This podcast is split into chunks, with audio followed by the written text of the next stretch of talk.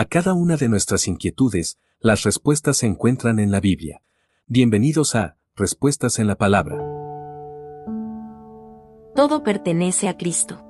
Dudar de la divinidad de Cristo se ha hecho algo común entre los grupos y sectas religiosas existentes en el mundo no cristiano. Esta duda es generada por una mala interpretación de algunos pasajes de las Sagradas Escrituras. Pero en una correcta interpretación de toda la Escritura, demuestra la divinidad de Cristo. Esta afirmación se da porque en diferentes pasajes de la Biblia se establece que Jesucristo es el creador del universo. Por esta afirmación contundente, en el corazón del creyente no debe existir ni un ápice de duda en cuanto a la divinidad de Cristo nuestro Señor con su poder divino, creó todas las cosas existentes en este mundo infinito, tanto lo material como lo espiritual. Por eso todo lo visible e invisible está bajo su dominio y autoridad.